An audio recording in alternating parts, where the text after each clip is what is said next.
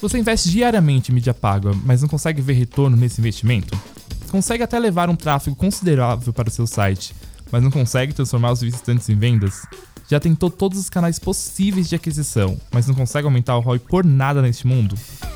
Eu sou Felipe Frade, gerente de comunidades da Octadesk, e hoje vou receber o Rodrigo Rico, nosso CEO, para bater um papo sobre como eliminar as fricções no processo de vendas e aumentar a sua receita. Unlock. Rico, seja bem-vindo ao nosso podcast. Finalmente temos um podcast. É isso aí, Fê. Nasceu.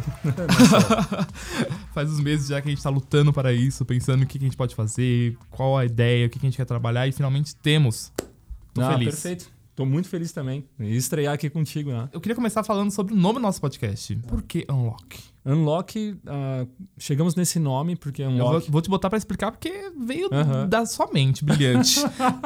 quem, a, você sabe que startup, quem tem a ideia, explica e faz, né? Então... Cara, veio, veio da ideia do chuveiro. Cara, chuveiro é a melhor coisa para ter ideia na vida. Mas Unlock veio muito do destravar mesmo, né? da uhum. gente poder liberar a capacidade que nós temos, o potencial que nós temos pessoal, em negócios, é, na vida.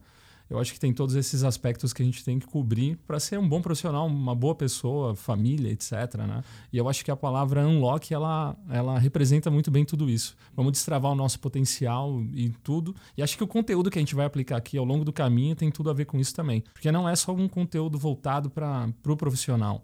A gente, para ser um bom profissional, tem que ser uma boa pessoa e vai ter que mexer nas duas coisas sempre, né? Não tem como.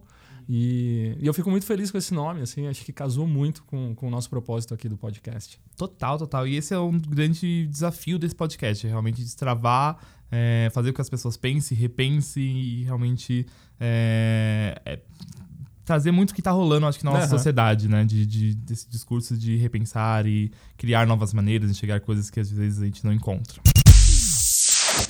E para conversar sobre isso, a gente tem um tema que eu acho que casa muito com isso, né? Que é como é que a gente vai destravar e que tipo de barreira, que tipo de fricção a gente pode tirar quando a gente fala de processos. Por quê? Eu acho que a gente viveu durante muito tempo criando processos e as empresas se, se industrializando e realmente criando é, métodos de trabalho e tudo mais. E eu sinto que, principalmente com a chegada da internet, a gente precisou requebrar tudo que a gente tinha, tinha criado. Então a gente criou várias coisas e agora a gente vai precisar é, tirar tudo, quebrar tudo de novo para a gente construir algo novo. Eu tenho falado, acho que nos últimos meses, bastante sobre como remover barreiras no processo de venda, atritos, né? fricção no processo de venda, tornar o processo de venda mais fluido. E tem alguns motivos do porquê eu tenho defendido muito essa bandeira. É, eu acho que o primeiro ponto é, é, uma grande mudança da característica do consumidor. Tá? Uhum. Tá? É, só para trazer um contexto um pouquinho melhor, sobre o que é remover é, barreiras de um processo de venda, atrito no processo de venda, né? Eu quero primeiro contextualizar o consumidor. É, então você tem empresas que vendem para consumidores finais, que são as chamadas B2C. Você tem empresas que vendem para outras empresas B2B. Né? Assim, no geral é isso. É, o que acontece é que o que está tá sendo modificado nessa equação toda é o próprio consumidor, tanto de um lado quanto do outro, do B2C e do B2B. Tá? O consumidor ele passou a ter um comportamento completamente diferente.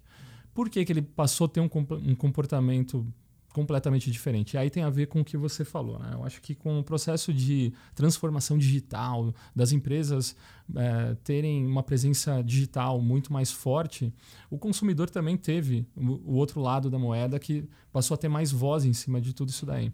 Então o consumidor começou a ficar um pouco mais ansioso pelas coisas. Né? Então se você pegar o consumidor que antes pegava um táxi, ele suportava até esperar 30 minutos para um táxi chegar, ligar para uma central e passar por todo aquele processo e esperar o táxi dele chegar. Hoje, o que, que acontece se você pedir um Uber e passar de 5 minutos? Possivelmente você, você, cancela e já está no próximo aplicativo. Então o consumidor está super ansioso. Né? E junto com tudo isso, dentro das empresas, esse consumidor está lá. Então, um cara que pega Uber está lá, está dentro da empresa. Estou aqui, ó, falando contigo, eu pego Uber, vou sair daqui pegar um Uber para ir para uma reunião e vou ser um consumidor final ali. Sim. Mas o que a gente não pode esquecer é, as empresas também passaram, principalmente por uma mudança de poder dentro das, da, das organizações. As grandes empresas no começo, quem tomava a decisão de compra de um software, por exemplo, era o CIO. Né? Uhum. Então era o diretor de tecnologia. Ele tinha é, todo um método para se contratar uma ferramenta dentro da, pra, da organização, conversava com as áreas de negócio, com as pessoas, levantava os requisitos e contratava. Escolhia o melhor fornecedor e contratava. Ao longo do tempo, isso daí foi mudando. Né? As áreas como áreas de marketing, por exemplo, de vendas e, e, qualquer outra área, na verdade, RH, elas começaram a ter mais poder. Um poder de contratação sem precisar falar diretamente com, com o CIO. Por quê? Ficou mais fácil. Esse processo ficou muito mais fácil. Então eu consigo hoje entrar lá e contratar uma ferramenta de automação de marketing sem precisar passar para o CIO. Poxa, mas por quê? O, o ticket médio envolvido na, nessas transações também vem caindo, né? Então, é, antes era, era, era muito caro comprar uma ferramenta. É, era muito caro, então era uma decisão assim da vida. Eu tenho que escolher agora ela. Que vou usar pro resto vou, da vida dentro vou, da empresa vou, e não vou, vai trocar mais. É, o resto que... da vida, vamos falar uns 8, 10 anos, uhum. eu vou usar é, pro resto da vida, dos 8, 8 10 anos. Mas hoje não. Hoje, é, como caiu o ticket médio e as ferramentas melhoraram, é muito mais rápido, primeiro, você conseguir trocar e não é tão caro você adotar. Então ficou muito bom. Né? Isso aconteceu muito é, a isso empoderou a área. O marketing foi lá e comprou sozinho, passou o cartão, nossa, que lindo, maravilhoso, está funcionando. O que está acontecendo agora, e, e, tem que ser muito observado, é que é aquela pessoa, o Rodrigo que for, vai sair daqui, vai pegar o Uber, ele está lá comprando software como um usuário. Então, as empresas hoje elas precis, precisam é, olhar para esse usuário no final. E esse usuário é o cara ansioso dos cinco minutos do Uber que se não chegou, ele vai lá e pum, cancela o aplicativo e já foi para o próximo, entendeu? A mesma coisa está acontecendo agora. O usuário está mais empoderado. Então, as empresas de software, esse é um dos exemplos só, mas as empresas de software estão mirando muito nos usuários. E o, usuário, ele é super ansioso. Então, eu preciso, no meu modelo de negócio atual, me adaptar para suprir essas expectativas desse usuário, entendeu? Quando eu falo de remover fricção e atrito do processo, barreiras do processo, né?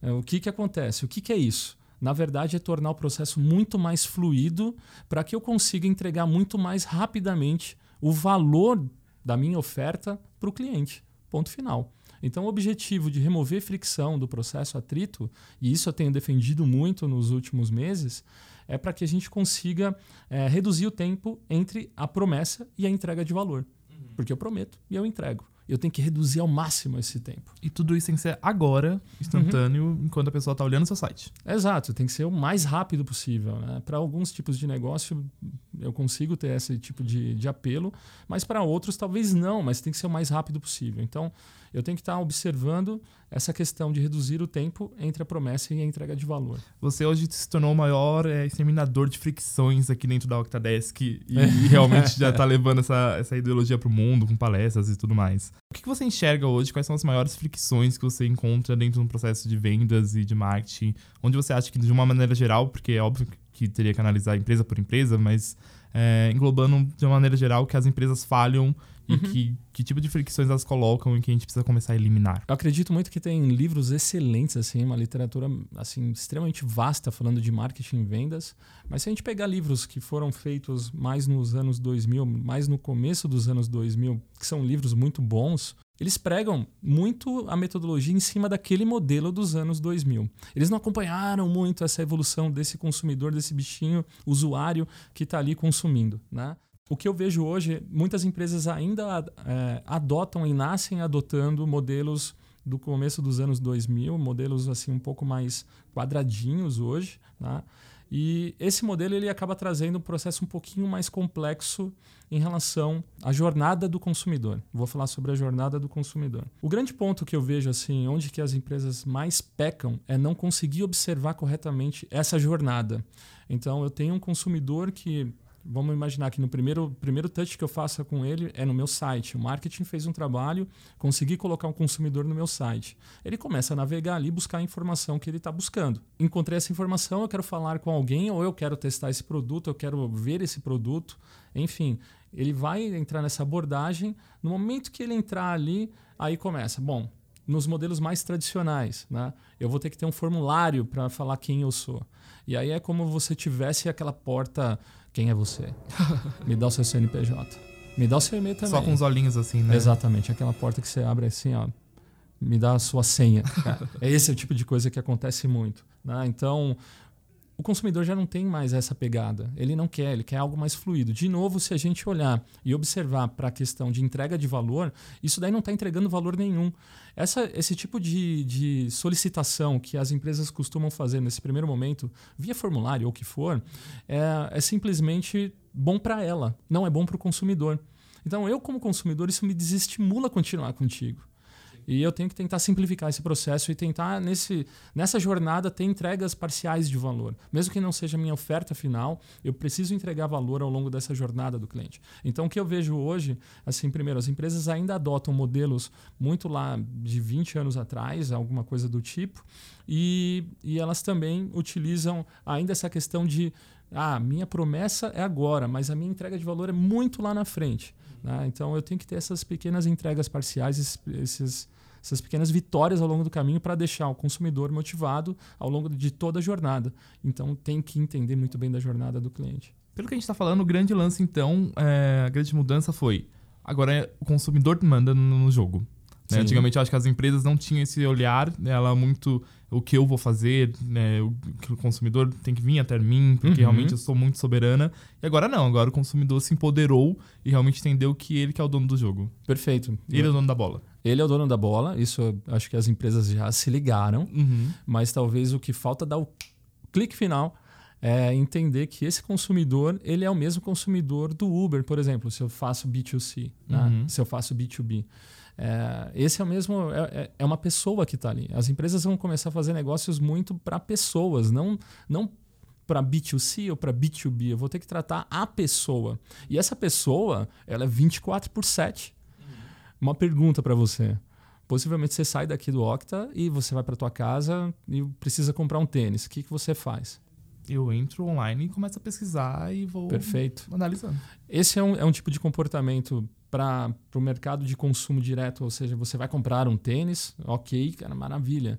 Mas se o Felipe tiver que analisar uma ferramenta que vai ajudar ele na gestão de comunidade aqui no Octadesk, e ele não teve tempo de fazer isso ao longo do dia, você vai fazer a mesma coisa. Você vai chegar em casa, você vai continuar procurando. E se você encontrar, falar: Meu Deus do céu, encontrei a ferramenta de comunidade, gestão de comunidade aqui para o Octa você vai entrar em contato com essa empresa, você vai querer ver o produto, você vai querer testar o produto. E é aí que muitas vezes elas falam justamente. A gente chega, ela vai me dar um formulário para preencher, aí uhum. ela vai me mandar um e-mail falando que daqui três Sim. dias eu vou receber um outro e-mail, uhum. para daqui duas semanas vir então, uma levantada de mão e eu conseguir falar com o essa, essa é a primeira frustração que você vai encontrar. Essa é a primeira frustração que você vai encontrar. Mas eu acho que tem que ficar muito claro que o Felipe é o mesmo, é uma pessoa. E o Felipe, ele tá ali 24 por 7 agora, cara. Ele Sim. não tá mais assim, poxa, meu vendedor que sai às 6 horas aqui da empresa não tá lá para atender.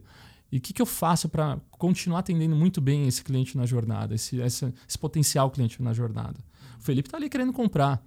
Pô, vou jogar um formulário para ele que vai receber via e-mail, que daí vai depender de alguém ler no dia seguinte, que vai. Cara, é um, é um, é um encadeamento assim de, de atritos que a gente vai colocando e, e vai criando frustrações nesse consumidor. Logo, o Felipe fala assim: cara, não quero mais isso. Cansei, muda de canal e ele vai para um concorrente, que está muito fácil fazer isso. Né? Sim, fora que a gente analisa várias plataformas e várias, várias empresas ao mesmo tempo. Aquela que me responder mais rápido, a chance de eu conseguir realmente fechar com ela e, e estar aberto a conversar com ela é muito mais rápido, né? Uhum. Então agora eu vou voltar. Amazon. A Amazon é uma empresa que reduziu a fricção dentro do varejo assim absurdamente. Tá? Você consegue hoje com um único clique comprar e é até perigoso esse negócio. Você tá ali, ah, meu Deus do céu, pum, ah, você comprei. tá bêbado em casa, chega louco da balada, tá olhando os sapatos quando viu, chegou, tá chegando em casa. Chega e meio confirmou. Cara, geralmente eu vou dormir, mas tudo bem. eu não posso dizer o mesmo. mas tudo bem. Mas assim, a Amazon conseguiu, você consegue hoje comprar qualquer coisa de qualquer lugar de uma maneira muito rápida. Sim e qual, qualquer coisa mesmo. Você fala assim, nossa, preciso comprar um tênis, preciso comprar um livro. Então ele conseguiu tirar um monte de fricção desse processo de compra dentro do mundo do varejo, entendeu? E isso torna a experiência muito mais relevante. O que acontece hoje é que a Amazon ela vende a mesma coisa que outros varejistas online vendem, outros e-commerce, ela vende a mesma coisa. Por que, que as pessoas preferem a Amazon?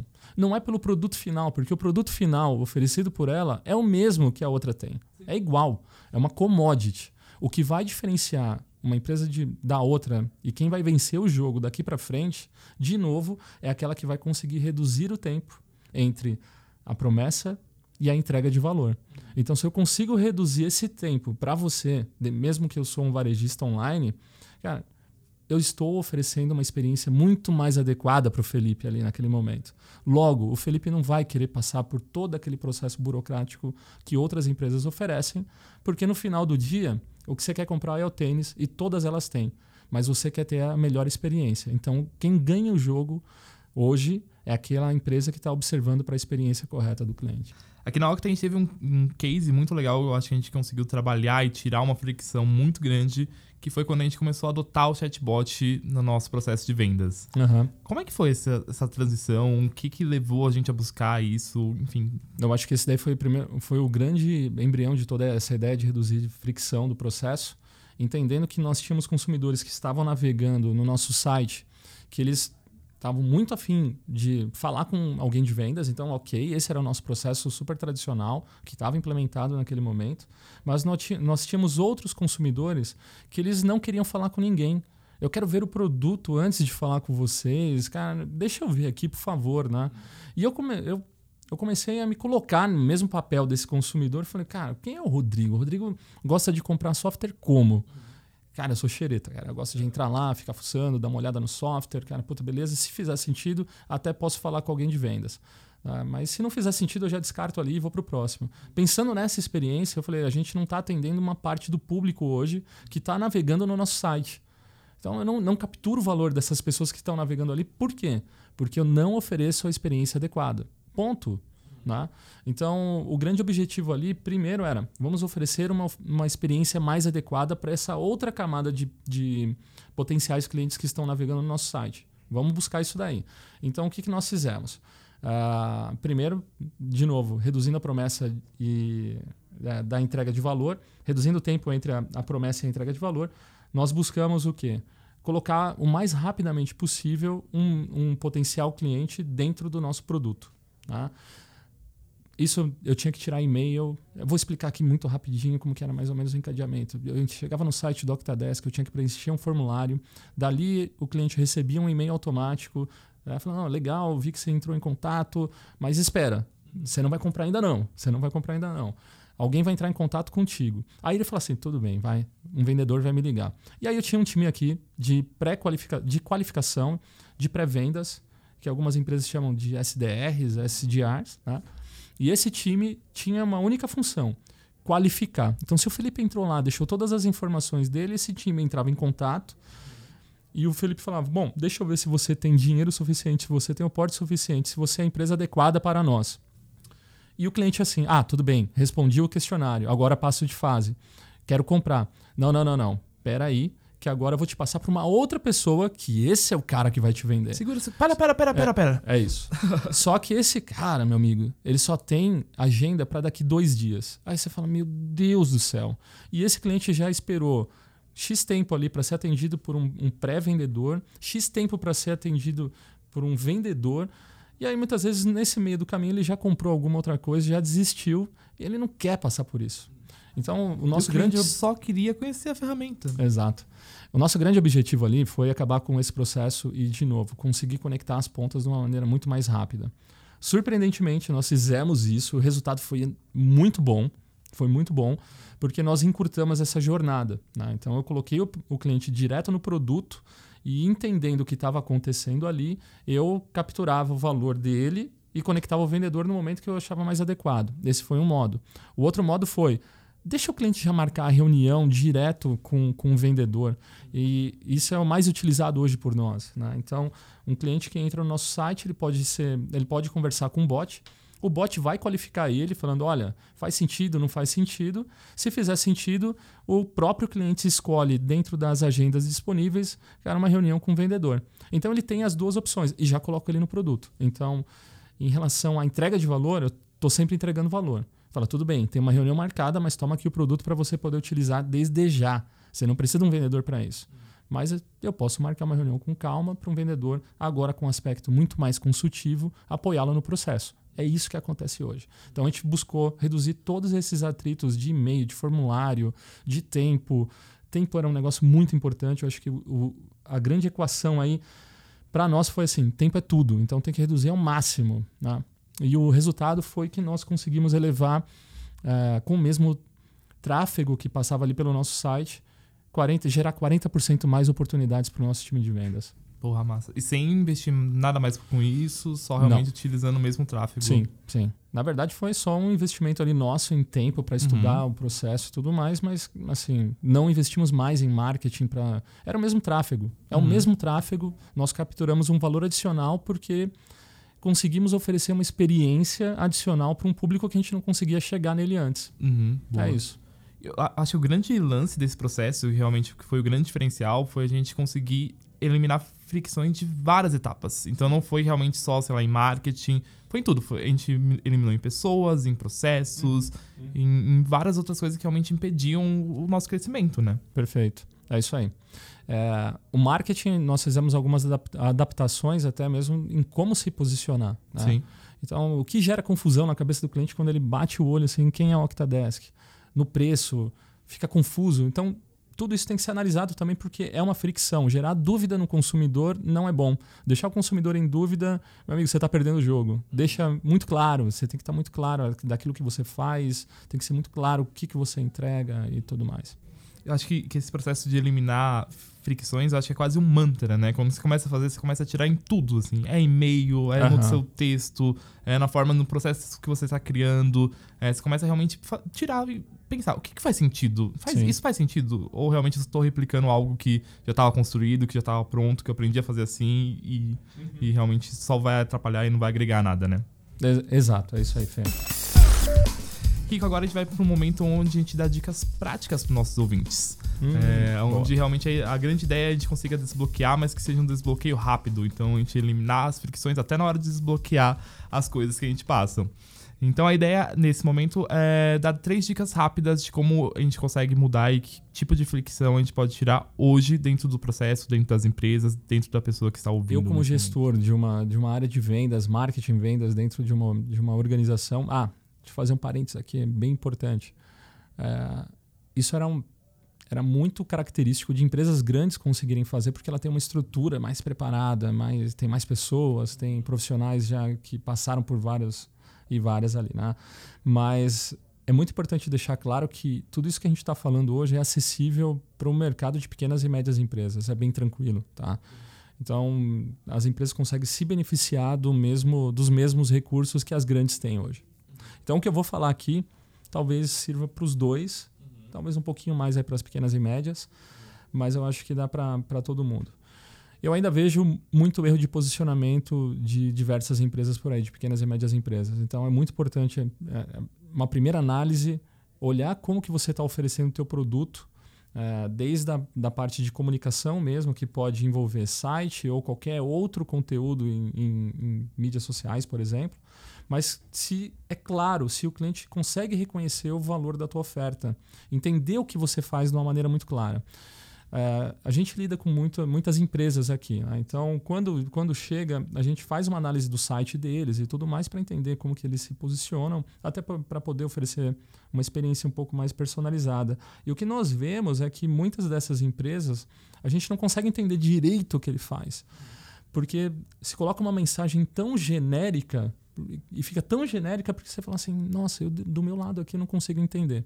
Então acho que a primeira remoção prática do negócio é fazer uma análise de como você se posiciona. Nada melhor do que perguntar para o teu cliente para saber o que ele entende de você. Então, não tira só da sua cabeça. Faz um bate-papo com ele.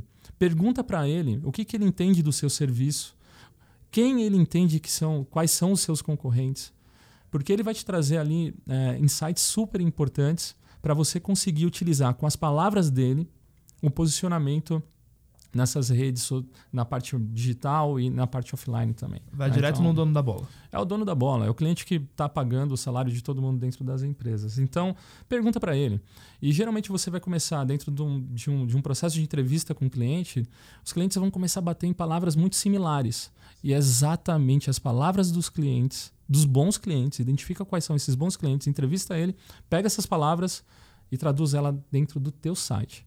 Porque você vai se comunicar como eles querem ouvir de verdade. Esse é um primeiro, eu acho que é uma primeira, é uma primeira dica. Né?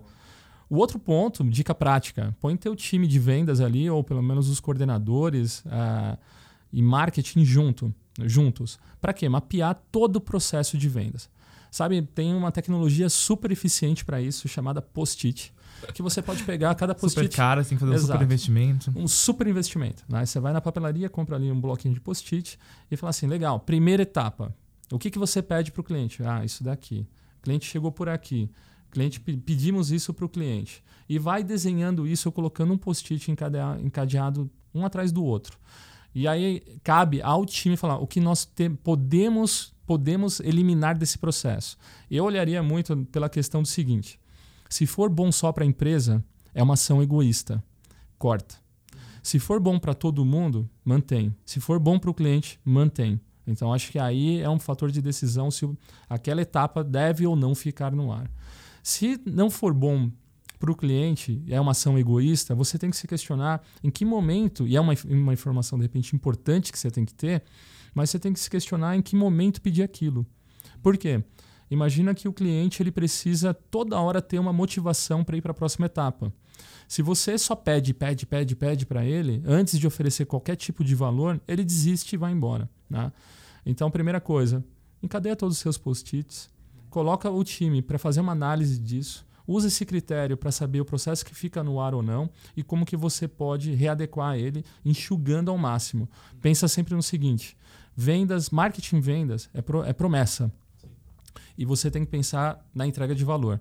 Tem que tentar reduzir o tempo disso daqui. Então, quanto mais você conseguir reduzir, mais valor você está oferecendo, mais rapidamente você está oferecendo valor. A tendência é, é melhorar a experiência e que o cliente fala assim: meu Deus, esses caras são diferenciados. Eu me vejo melhor, o cliente me vê melhor, eu estou melhor do que meu concorrente. Essa é a segunda dica. E a última, com, por consequência, acho que disso tudo, é treinar as pessoas. Eu acho que tem que treinar muitas pessoas, porque a gente passou por esse processo aqui também. Muda, muda volume. Imagina que do dia para a noite você começa a ter 40% mais volume na tua operação, as pessoas acabam não tendo capacidade de gerir muito bem as suas agendas. No nosso caso, por conta do, a gente utiliza o nosso próprio produto. Então, o cliente entra no bot, a, o bot vai lá e agenda para o vendedor direto uma reunião. Aí o vendedor chega aqui na segunda-feira, final de semana inteiro o bot trabalhou. Não foi para casa dormir. O bot está lá trabalhando 24 por 7 para acompanhar esse movimento do consumidor. O vendedor pousou aqui na segunda-feira, cara, a agenda dele está de ponta a ponta tomada. Meu Deus, que horas eu vou fazer follow-up das outras contas? Que, como que eu vou lidar com isso?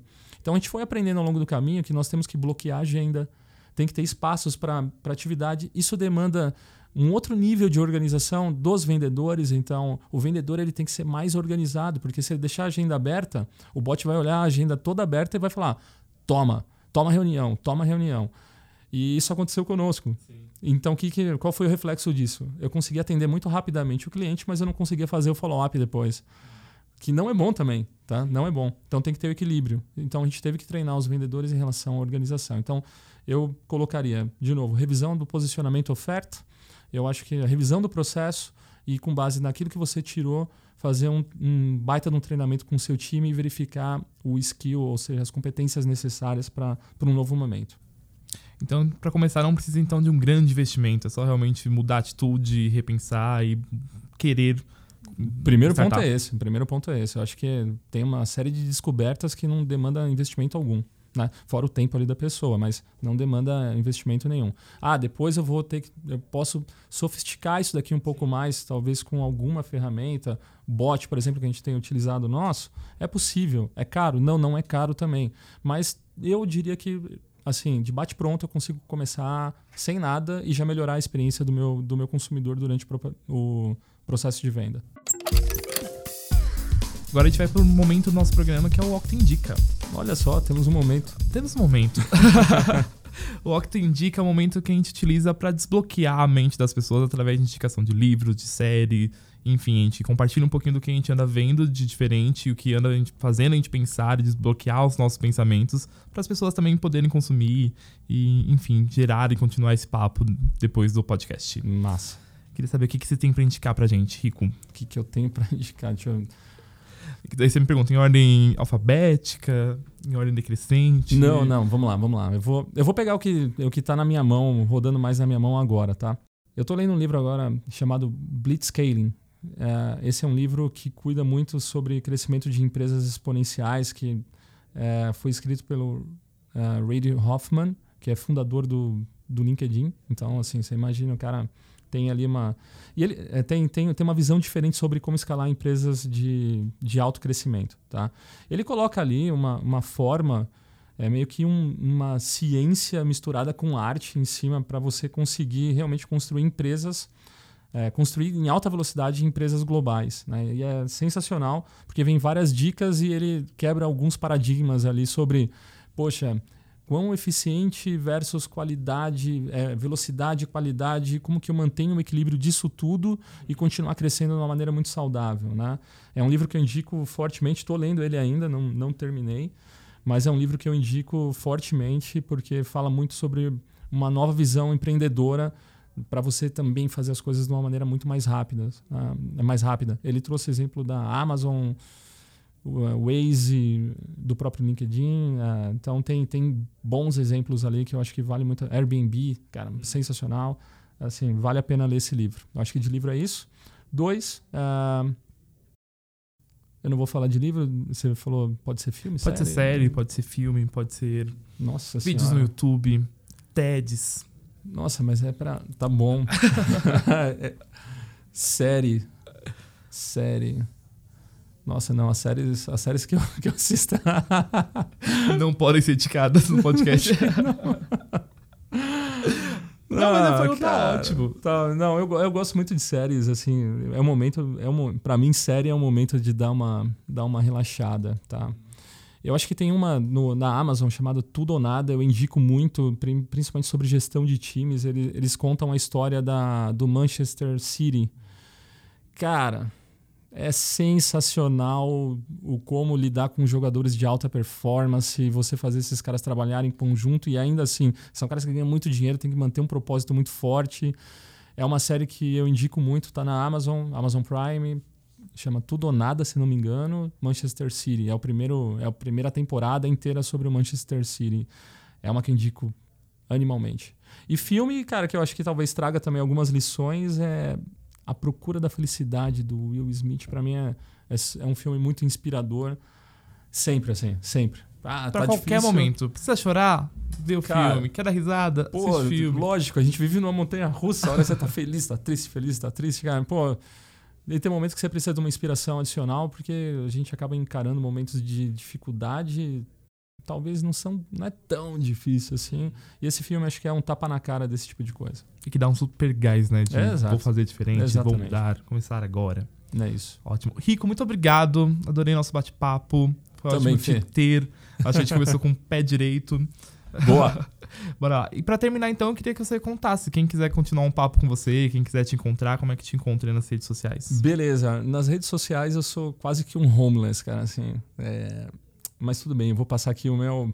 Meu Insta é rico underline Rodrigo. E no LinkedIn, Rodrigo Ifen Rico. Boa. É isso. Pode me encontrar lá. Vira e mexe, estou compartilhando. Se alguém quiser também tirar dúvida, me procurar para tirar dúvidas sobre o que acabamos de falar, estou inteiramente à disposição. Boa, legal. Beleza? Esse papo não acaba aqui. Quem quiser continuar conversando com a gente, pode procurar a gente nas redes sociais. Octadesk em todas: Facebook, Instagram, LinkedIn. Enfim, procura a gente lá com ideias de novas pautas, o que vocês querem desbloquear aí nos próximos episódios. Só manda pra gente. Isso aí. Valeu, Rico. Valeu, obrigado, Fê. Um abraço, tchau. E aí, curtiu o primeiro episódio? Ele foi gravado um tempinho antes de adotarmos o isolamento social. Depois disso, repensamos a nossa linha editorial. O desbloqueio de pensamento agora será focado em ajudar pequenas e médias empresas a passarem por essa crise da melhor maneira possível. O áudio não será dos melhores. Em alguns momentos, a conexão poderá até falhar. Afinal, não estamos mais gravando no estúdio, e sim em nossas casas. Mas o conteúdo será feito com muito carinho e vontade de mudar o mundo. Te encontro no próximo episódio. Até lá!